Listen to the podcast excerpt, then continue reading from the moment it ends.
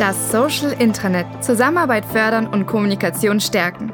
Herzlich willkommen beim Podcast zum Buch mit Martin Seibert und Christina Wotschel.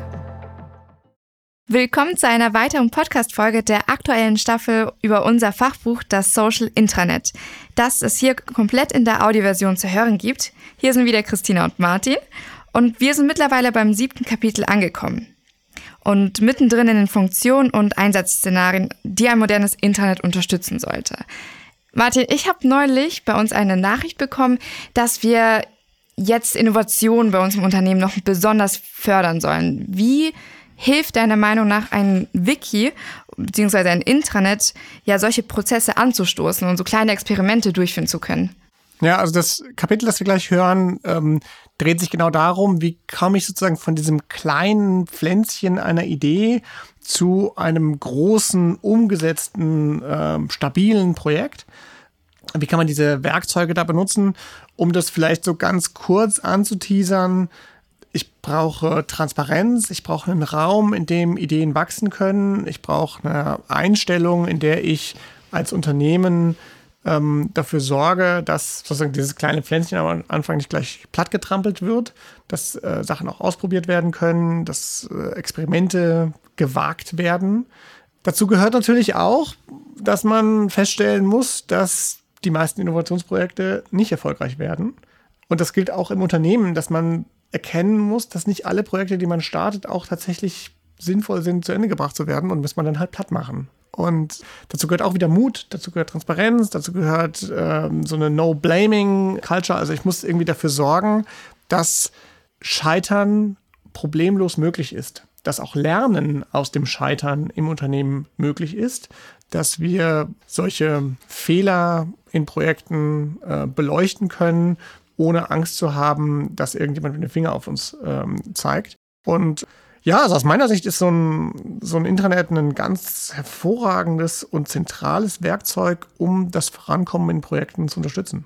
Ja, weil die Hemmschwelle so gering ist. Man kann einfach schnell eine Wiki-Seite eröffnen, da seine Idee formulieren, ein paar Leute Menschen und dann bekommt man schon eine Meinung. Und wenn das funktioniert, kann man ja mal in einem Meeting darüber sprechen oder asynchron weiter auf der Seite arbeiten. Ja, und es ist nicht nur die Wiki-Seite, die sicherlich für so ein Konzept und die Referenz, die Dokumentation, das iterative Vorgehen ist, ist super. Aber wenn ich jetzt zum Beispiel Aufmerksamkeit brauche, dann kann ich einfach einen Micropost schreiben. Ja. Oder wenn ich jetzt denke, Mensch, ich habe schon was erreicht und jetzt brauche ich aber mal hier, die sollen mal klatschen oder die sollen vielleicht lernen, was ich für einen Bockmist gebaut habe, damit die nicht den gleichen Bockmist bauen, dann schreibe ich einen, einen Blogpost. Mhm. Ähm, während des Projekts gibt es dann irgendwie hier, der kommt zu spät, das muss anders gemacht werden, hier muss man ein Team verschieben, das mache ich dann vielleicht eher über eine, eine Chatlösung.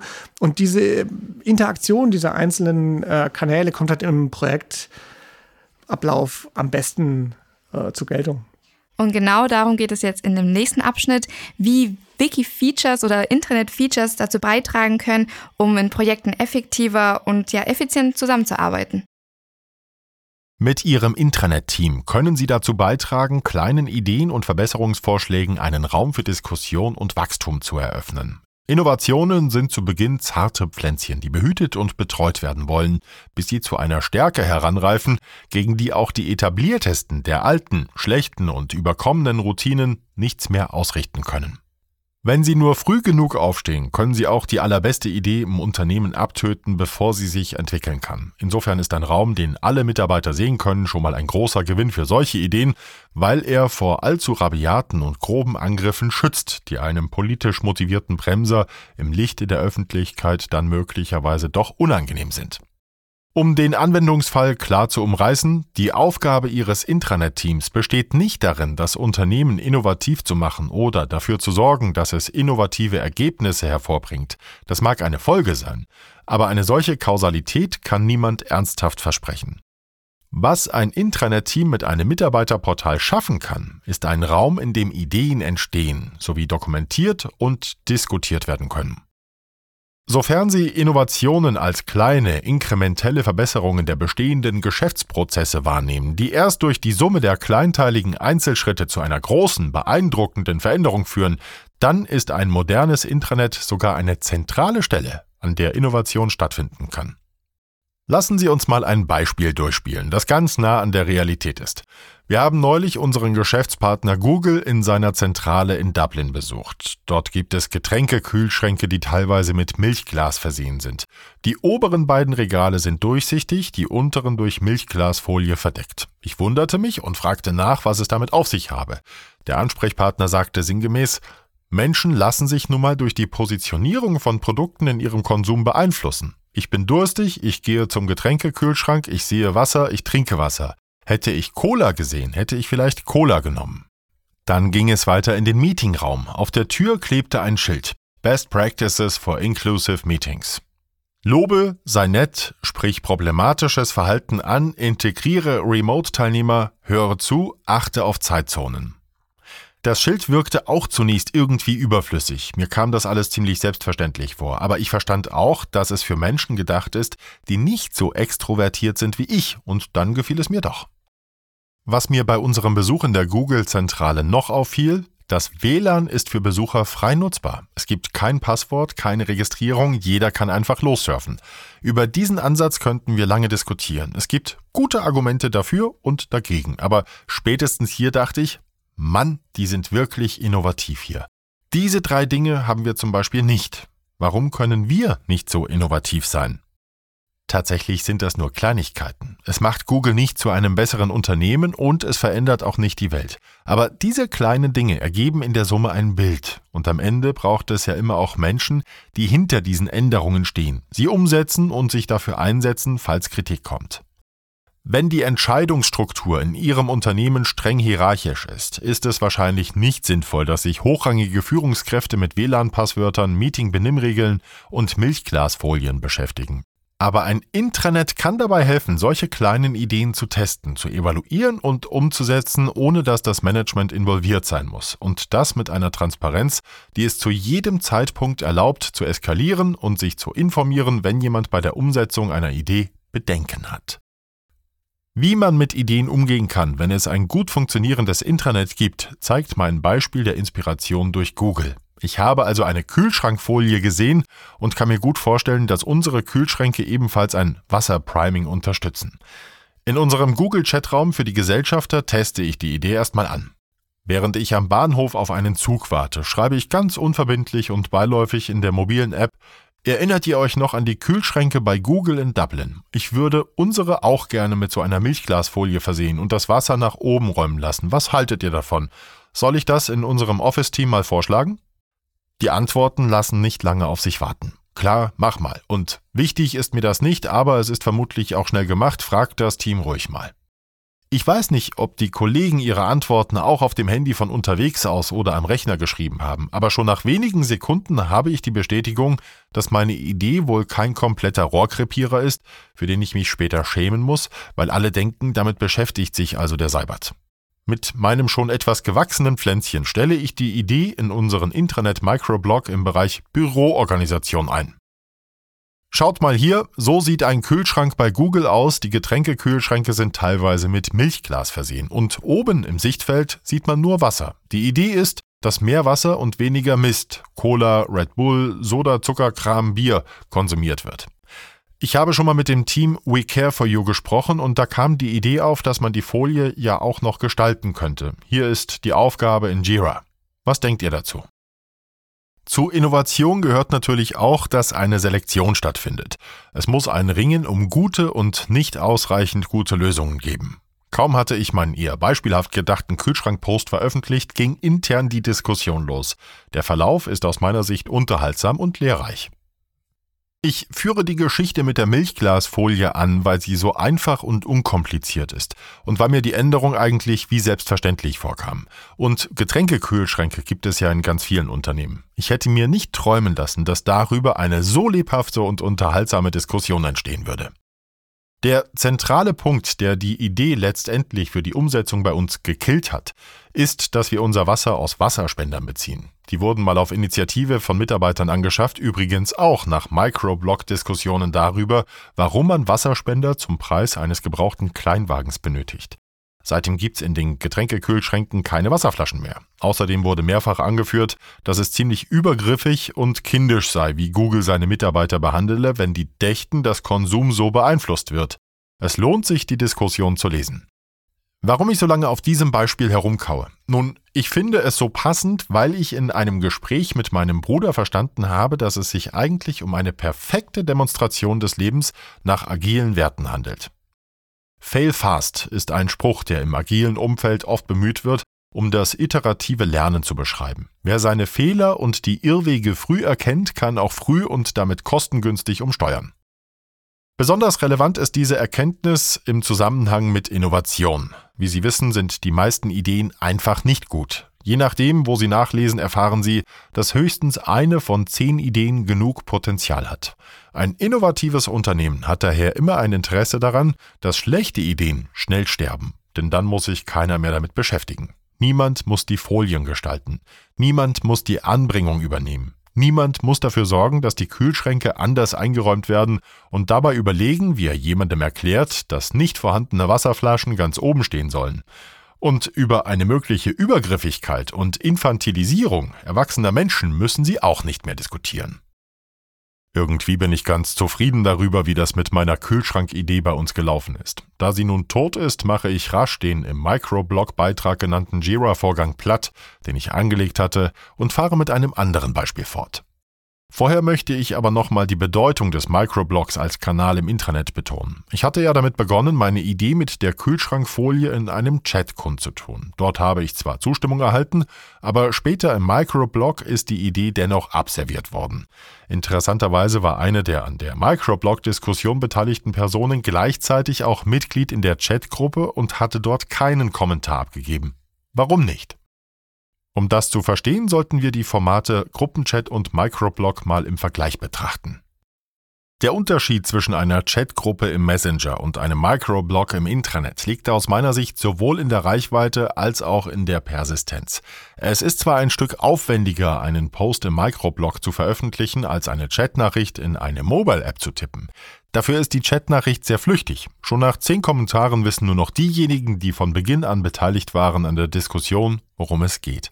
Je länger die Diskussion dauert und je mehr Nachrichten es dazu gibt, desto unwahrscheinlicher ist es, dass sich andere Teilnehmer der Gruppe von Anfang an einlesen und später in die Diskussion einsteigen. Ein Micropost hat hingegen eine längere Haltbarkeit und ist auch später wieder auffindbar. Zum Beispiel hat er eine eindeutige, geschützte Internetadresse, über die er jederzeit erreichbar ist. Für Chatnachrichten gibt es dagegen in der Regel keine direkten Links, die Sie kopieren, versenden und im Browser aufrufen können.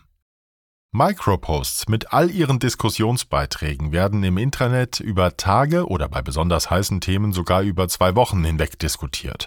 Sie bleiben in einer Organisation also viel länger top of mind. Chat-Diskussionen hingegen überdauern in der Regel nur ein paar Minuten oder ein paar Stunden, je nachdem wie rege es in einer Gruppe zugeht. Sobald ein bis zwei neue Themen und damit auch neue Diskussionsstränge gestartet werden, ist das vorherige Thema in der Regel vergessen. Darüber hinaus bieten die meisten Chatgruppen im Gegensatz zum Microblog kein oder zumindest kein sinnvolles Threading, also keine Themengruppierungsfunktion. Es geht hier letztendlich darum, dass Sie auf bestimmte Nachrichten auch noch einfach antworten können, wenn sie schon älter sind. Wie wir gerade vorhin schon diskutiert haben, werden diese Antworten im Microblog dann in einem zusammenhängenden Diskussionsbaum dargestellt, in vielen Gruppenchats jedoch nicht. Das haben wir gerade schon diskutiert. Diese Unterschiede im Hinblick auf die jeweiligen Messenger-Funktionen machen es natürlich nicht einfach, die Formate Chat und Microblog grundsätzlich zu vergleichen. Stattdessen muss man sich hier teils auf die Ebene einzelner Tools begeben. In Diskussionen mit Kunden stelle ich immer wieder fest, dass sie an dieser Stelle operativ bereits ausgestiegen sind. Stopp, jetzt wird es mir zu detailliert, darunter kann ich mir nichts vorstellen, wie bringt uns das weiter? Wenn Sie das gerade ebenfalls denken, komme ich damit schon zurecht. Aber hilfreich ist diese Einstellung für Ihr Unternehmen nicht unbedingt. Denn wenn Sie diese Funktionen der Plattform nicht selbst auf Herz und Nieren testen und selbst erleben, wie sie funktioniert, werden es höchstwahrscheinlich die Anwender sein, die letztlich auf unbeantwortete Fragen stoßen. Und dann müssen Sie sich ebenfalls damit beschäftigen, eben nur zeitverzögert. Wo soll ich das denn jetzt veröffentlichen? Im Chat oder im Microblog oder als Blogartikel oder als Wiki-Seite oder vielleicht als Word oder Google Docs Dokument? Bisher haben wir uns hier nur mit den alternativen Chat- und Microblog beschäftigt. Doch ich würde mir wünschen, dass Intranet-Teams nicht nur diese zwei Kanäle, sondern auch noch Blogs, Intranetseiten und weitere Spezialformen gut abgrenzen und entsprechend sinnvoll einsetzen können. Zu diesen speziellen Kanälen gehören zum Beispiel auch persönliche Gespräche, formale Meetings und Telefonate sowie Telefon- oder Videokonferenzen. Ein gutes Intranet hilft den Anwendern übrigens auch dabei, sich in diesem Dschungel der Möglichkeiten zu orientieren. Um unser Anwendungsbeispiel mit den Milchglasfolien auf Kühlschränken auf einer anderen Ebene fortzuführen, bietet sich unsere Diskussion über eine Zertifizierung nach ISO 27001 an. Diese Situation ist grundlegend anders. Das Milchglasfolienprojekt hätte so gut wie nichts gekostet. Die Kosten einer ISO-Zertifizierung sind dagegen vollkommen unklar. Kostet sie mehrere hunderttausend Euro? Und schütten wir vielleicht das komplette agile Kind unserer Selbstorganisation mit dem Bade aus, weil wir uns einen bürokratischen Prozess aufbürden, der mit unserer Agilität inkompatibel ist? Lohnt sich diese Investition überhaupt? Nur weil ein paar Kunden danach gefragt haben. Schließlich haben wir die Hosting-Aufträge bisher immer auch ohne dieses Zertifikat bekommen. Die Daten sind auch so sicher, ob nun zertifiziert und extern auditiert oder nicht. Es wird schnell klar, dass wir so eine komplexe Idee nicht in einem Chat und mit einem Micropost evaluieren und möglicherweise sogar verwerfen können. Die Persistenz der beiden Kanäle Chat und Microblog ist dafür einfach nicht hoch genug.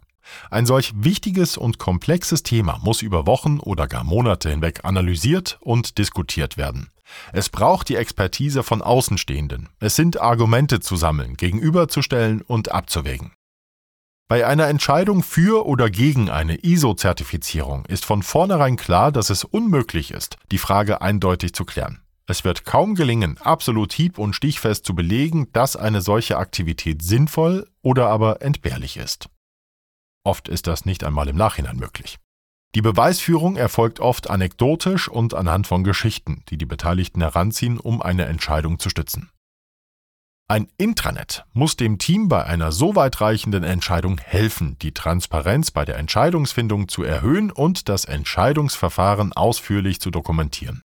Gerade bin ich versucht zu sagen, dass ein Intranet bei der Objektivierung solcher Entscheidungen hilft, aber da würden Sie mir wohl zu Recht widersprechen. Trotz der Dokumentation und trotz aller Analysen, die für das gesamte Unternehmen verfügbar sein werden, ist eine solche Entscheidung am Ende immer noch teils eine Bauchentscheidung. Es ist eine unternehmerische Wette, die mit einem Risiko verbunden bleibt.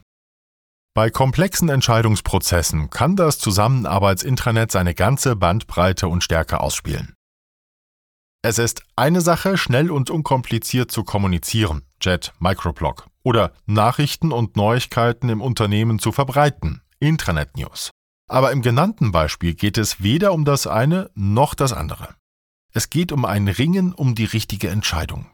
Es geht um einen Pfad, auf dem uns die klassischen Lean Startup Methoden nicht helfen. Bei Entscheidungen dieser Größenordnung können Sie nicht so einfach mal schnell scheitern oder frühzeitig umfassend von Kunden lernen. Sie müssen ein wirklich relevantes Risiko eingehen, um später vielleicht festzustellen, dass die Erträge doch nicht so hoch sind, wie Sie es erhofft hatten. Im Unternehmen gibt es zahlreiche solche Entscheidungen, die miteinander um die verfügbaren Kapazitäten der Mitarbeiter konkurrieren. Allein in unserer Firma haben wir gefühlt 50 wirklich coole Projekte, aber in den nächsten sechs Monaten nur Zeit für höchstens zehn von ihnen. Ein klassischer Ansatz ohne Intranet besteht darin, dass schlicht diejenigen Projekte voranschreiten, die die Menschen vorantreiben. Es handelt sich um etwas, das unsere Kunden oft als Faktenschaffen beschreiben. Wir fangen einfach mal an. Wenn wir dann irgendwann Wellen schlagen, ist das Projekt schon so weit gediehen, dass es einfacher scheint, es abzuschließen, als es zu stoppen. Natürlich ist klar, dass 50 angefangene Projekte der Organisation deutlich weniger bringen als 10 abgeschlossene. Außerdem ziehen sich solche Projekte wie Kaugummi und brauchen ewig, weil die Leute, die daran beteiligt sind, ständig zwischen ihnen hin und her springen. Sie können sich nicht fokussieren und folglich muss ihre Leistung hinter ihrem eigentlichen Potenzial zurückbleiben. Viele unserer Kunden, die sich mit diesem Problem herumschlagen, kommen irgendwann auf uns zu und sagen, wir brauchen eine Ressourcenplanungssoftware.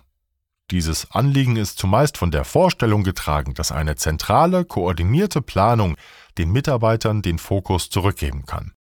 Heute 70 Prozent auf Projekt A und 30 Prozent auf Projekt B, morgen 100 Prozent auf Projekt C und so weiter. Dieser Ansatz hat jedoch eine kleine Schwäche, er funktioniert nie, also in 0 von 50 Projekten. Vergessen Sie Kapazitätsmanagement, so etwas können Sie mit Maschinen machen, aber nicht mit Menschen. Wer Menschen in 20 Stücke teilen und die Produktivität auf 15 Projekte verteilen will, versucht, die Symptome einer unzureichenden Organisation zu behandeln. Was sie damit erreichen, ist bestenfalls eine kurzzeitige Linderung. Gewiss, sie können einem Schwerkranken fünf Wochen ohne Beschwerden ermöglichen, ehe die Schmerzen wieder von vorne losgehen. Oder sie können darauf hinwirken, ihn vollständig zu heilen. Ein Intranet, das schwierige Entscheidungen unterstützt, Prozesse transparent macht und eine Beteiligung am unternehmerischen Ringen ermöglicht, arbeitet an den Ursachen. Wenn Sie es schaffen, 10 Projekte stringent und konzentriert durchzuziehen, statt 50 Projekte gleichzeitig köcheln zu lassen, passieren viele Dinge, die sich für die Mitarbeiter magisch anfühlen. Aber sprechen wir erst einmal darüber, wie das konkret abläuft. Wir überlegen also, ob wir eine ISO-Zertifizierung anstreben sollen. Gehen wir ruhig den ganzen Weg nochmal durch. In einem Messenger schreibe ich in die geschützte Gruppe Geschäftsführung. Ich überlege, ob wir uns als Unternehmen nicht nach ISO 27001 zertifizieren lassen sollten. Das fordern einige unserer Kunden. Aktuell haben wir keine Zertifizierung. Aufträge erhalten wir derzeit trotzdem noch. Aber das kann sich künftig ändern. Diese Investition finde ich sinnvoll. Was denkt ihr? Ich erhalte ein, zwei schnelle Zustimmungen, also gehe ich weiter in unseren Intranet-Microblog und beschreibe das Anliegen ein bisschen ausführlicher. Nun ist es für alle Kollegen im Unternehmen sichtbar. Der Microblog ist themenbasiert und Diskussionen rutschen mit jedem Kommentar immer wieder nach oben. Jeder Beteiligte kann ein Thema mit einem Diskussionsbeitrag also wieder an die Oberfläche der Aufmerksamkeit bringen. Wir gehen jetzt einfach mal davon aus, dass ich in dieser Frage, anders als bei der Kühlschrankfolie, für die ich intern inzwischen gehänselt werde, eine grundsätzliche Zustimmung und ein bisschen Skepsis bekomme. Doch so oder so kann ich jetzt nicht direkt eine Entscheidung treffen. Ein Schritt wie dieser wird bei uns nicht einfach von oben angewiesen. Wir legen für solche weitreichenden, das ganze Unternehmen betreffenden Entscheidungen intern eine Agile Org Story an. Als Agile Org bezeichnen wir den Prozess, der unsere Unternehmensorganisation ganzheitlich steuert. Das ist eine Besonderheit in unserem Unternehmen, die der umfangreichen Autonomie der Teams und Mitarbeiter geschuldet ist. Ich will dieses Vorgehen hier auch nicht vertiefen. Sagen wir einfach, dass unsere Agile Org mit ihrem Vorstandsgremium oder der Geschäftsführung oder eben den Mächtigen zu vergleichen ist. Dort wird irgendwann mal die Entscheidung über mein Anliegen getroffen. Ohne eine sinnvolle Analyse des Vorgehens, des Ablaufs, der Vorteile und der Nachteile und ohne eine breite Diskussion im Unternehmen brauche ich bei den anderen aber gar nicht erst aufzuschlagen. Und all das können weder Chat noch Microblog leisten. Ich lege also eine Wiki-Seite im Intranet an. Nein, kein Word-Dokument und auch kein Google Doc, sondern eine Wiki-Seite, denn diese hält für unseren Anwendungsfall alle nötigen Werkzeuge bereit. In das neue Dokument zum Thema ISO-Zertifizierung stelle ich zunächst die folgenden Infos ein. Erstens Ziele und Vorteile des ISO-Projekts in unserem Unternehmen. Zweitens Vorteile der Umsetzung. Drittens Nachteile und mögliche Risiken der Umsetzung. Viertens Projektteilnehmer. Fünftens interne und externe Kosten für die Umsetzung. Das ist natürlich noch nicht umfassend genug für eine Entscheidung, aber es ist ein guter erster Schritt. Als wir vor etlichen Jahren intern begonnen haben, mit einem Wiki zu arbeiten, sind oft Diskussionen wie diese entstanden. Warum kommentierst und änderst du denn mein Dokument? Das ist doch noch ein Entwurf. Das ist doch noch gar nicht fertig. Irgendwie fühle ich mich von dir kritisiert, wenn du in meiner Arbeit rumpfuschst, obwohl ich eigentlich noch daran arbeite. Ja, es gibt in einem Wiki die Möglichkeit, mit Hilfe von Rechtebeschränkungen dafür zu sorgen, dass nur Sie selbst oder nur das Intranet-Projektteam oder hier eben lediglich mein ISO-Zertifizierungsprojektteam eine Seite einsehen und bearbeiten können. Ich räume auch ein, dass es eines Gewöhnungsprozesses bedarf, um die Wiki-Nutzung intern wirklich richtig voranzubringen und dafür zu sorgen, dass sich alle mit dieser Arbeitsform anfreunden können. Die jahrelange Erfahrung im Umgang mit Wikis hat bei uns mittlerweile dazu geführt, dass so ein Entwurf schon früh im System verfügbar gemacht wird. Natürlich bewerbe ich diesen Zwischenstand jetzt nicht im Chat oder per Micropost. Ich bin ja noch am Arbeiten. Aber trotzdem können andere Nutzer im System zum Beispiel über die Änderungsliste oder auch über Bereichsabonnements die neue Seite sehen. So könnte etwa mein Kollege Karl den Wiki-Bereich ISO-Zertifizierung, den ich für diesen Zweck angelegt habe, komplett abonniert haben. Tun wir doch mal so, als wäre der Bereich wirklich nur für die 15 Personen freigeschaltet, die auch tatsächlich in dem Projekt mitmachen werden. Wenn Sie an Ihr Unternehmen denken, finden Sie das vielleicht näher an Ihrer eigenen Wirklichkeit. Karl sieht also meine neue Seite, weil Confluence oder das Wikisystem Ihrer Wahl ihn per Benachrichtigung darauf hingewiesen hat, dass es neue Inhalte gibt. Da Karl sich für die ISO-Geschichte interessiert, nervt ihn diese zusätzliche Mail überhaupt nicht. Falls doch, würde er die Beobachtung einfach abstellen. Schon in der Mail sieht er alle von mir erstellten Inhalte und denkt sich, sehr gut, endlich fängt der oberflächliche Seibert an zu dokumentieren, das wird das Projekt voranbringen.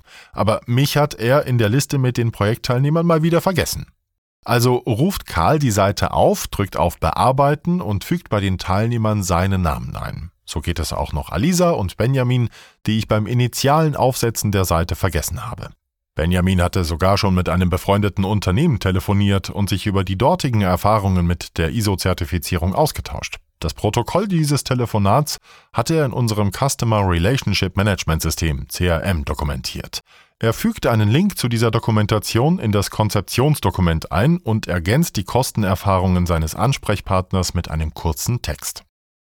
Als eigentlichen Autor des Dokuments hat Confluence mich automatisch zu einem Beobachter der Seite gemacht, weshalb ich über die vorgenommenen Änderungen jeweils Benachrichtigungen erhalte.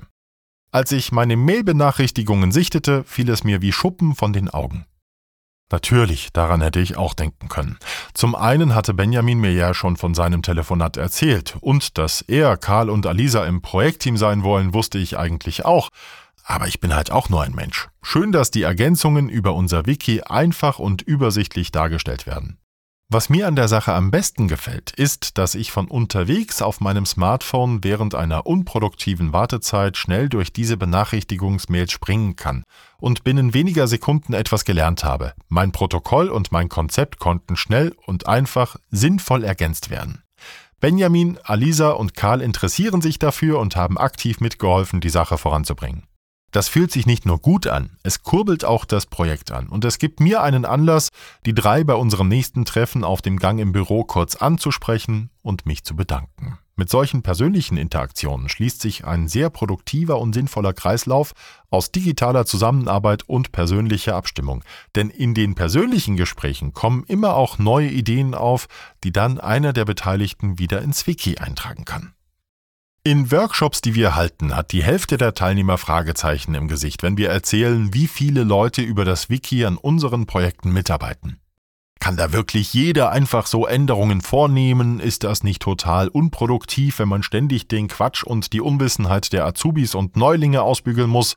Muss ich dann die ganzen Wiki-Dokumente per Mail überwachen? Das ist ja der reine Benachrichtigungswahnsinn. Dann sieht ja am Ende gar keiner mehr, wessen Arbeitsergebnis das ist. Jeder rührt da mal darin rum oder was? Ich will nicht zu weit ausholen, aber in der Tat, diese Art der Zusammenarbeit ist für viele Menschen ungewöhnlich. Und klar, die Attribution von Ergebnissen und Erfolgen wird schwerer oder ganz unmöglich. Und nein, es kommt eigentlich nie zu Vandalismus oder versehentlich eingebauten Fehlern. Im Gegenteil, die Mitarbeiter haben eher die Befürchtung, etwas Falsches beizutragen und ändern lieber gar nichts, wenn sie sich nicht sicher sind. Immerhin wäre ein Fehler ja für viele Leute sichtbar. Für mich ist das auch kein Benachrichtigungswahnsinn oder kein Beitrag zur E-Mail-Flut, sondern produktive Arbeit, die mir richtig Spaß macht. Wenn ich zum Beispiel dabei bin, die ISO-Sache voranzubringen, stört es mich keineswegs, wenn ich dazu eine Aktualisierungsmail erhalte. Das interessiert mich sogar brennend. Ich empfinde das Durchsehen von Confluence und Jira-Benachrichtigungen als recht angenehm und nutze diese Arbeit oft als eine Art Entspannungsmaßnahme während des Arbeitstages. Die Benachrichtigungen sind in 80 Prozent der Fälle einfach und schnell zu konsumieren. Ich muss nichts tun und sehe, wie es vorangeht. Das fühlt sich gut an. Und ich habe das Gefühl, etwas Sinnvolles gemacht zu haben, wenn ich die Mail nach wenigen Sekunden dann einfach archiviere. Unser Wiki-Dokument zur ISO-Zertifizierung plätschert in den nächsten Tagen nun so vor sich hin. Hier und da eine Änderung, hier und da eine Benachrichtigung für diejenigen, die die Seite beobachten. Hier gilt der Grundsatz, wer schreibt, der bleibt. Das ist genauso wie in einem Google Doc oder einem Word-Dokument in Microsoft Office 365. Es sind in der Regel einige wenige, die Entscheidendes beitragen und die Sache maßgeblich vorantreiben. Zum Beispiel, weil sie besonders viel Energie haben oder weil sie betroffen sind. Manchmal auch einfach, weil sie glauben, mächtig genug zu sein, um eine Entscheidung herbeizuführen. Wir steuern nicht, wer die Themen bei uns voranbringt und wer nicht. Für uns reicht es aus, wenn wir auf Unternehmensebene gemeinsam über die Prioritäten sprechen. In unserem Fall hat Benjamin besonders viel Energie für die ISO 27001 Zertifizierung und arbeitet viel an dem Dokument. Das Besondere an einem Wiki ist, dass durch die kontextuellen Benachrichtigungen immer diejenigen involviert werden, die tatsächlich auch an dem Thema oder ganz konkret an der speziellen Seite interessiert sind. Jede Änderung ist damit eine Erinnerung an die anderen, dass das Thema existiert und dass sich gerade etwas tut. Jede Aktivität führt wiederum zu Aktivität und Aufmerksamkeit bei den anderen Beteiligten. Aktivität induziert Aktivität. Dadurch entsteht ein sich selbst verstärkender Kreislauf. Dieses Gefühl der Zusammenarbeit an einer Sache kommt dagegen bei der Nutzung von Google Docs und Word 365 in den meisten Fällen nicht auf. Vermutlich müsste ich das noch etwas differenzieren. Diese Werkzeuge sind wirklich toll bei der Zusammenarbeit in Echtzeit. Die kann man auch ganz großartig präsentieren. Wir wählen uns alle über die Web-Oberfläche in das gleiche Dokument ein und arbeiten alle gleichzeitig daran. Kombiniert mit einer Videokonferenzschaltung entsteht so auch eine wirklich produktive Zusammenarbeitssituation für Menschen, die an unterschiedlichen Standorten sind. Ja, durch die Corona-Situation haben wir dieses ganze Remote-Arbeiten ja hautnah erlebt. Und das ist für uns was ganz Normales. Davor war es jetzt eher was Besonderes. Und jetzt ist es ganz normal, dass wir in einem Meeting zusammensitzen und synchron an einem Dokument oder an einer Wiki-Seite arbeiten. Früher war das eher weniger der Fall. Was denkst du, was sind so die Vorteile, was sind die Nachteile ja, von asynchroner Bearbeitung und synchroner Bearbeitung? Mhm. Also ich glaube, was den meisten Leuten nicht bewusst ist, ist, wie unglaublich teuer synchronisierte Kommunikation ist. Also wenn ich mit fünf Leuten, vielleicht auch noch wichtigen Leuten aus meinem Unternehmen gleichzeitig zusammensitze, dann ist das ein sehr spezieller Moment, der rar ist. Weil die müssen Zeit haben, die müssen alle zum gleichen Zeitpunkt Zeit haben. Wir besprechen dann irgendwie eine Sache und die Möglichkeit, das zu machen, das muss organisiert werden, das hat Transaktionskosten, das ist halt einfach teuer. Ja? Und Asynchrone Kommunikation hingegen ist viel, viel omnipräsenter.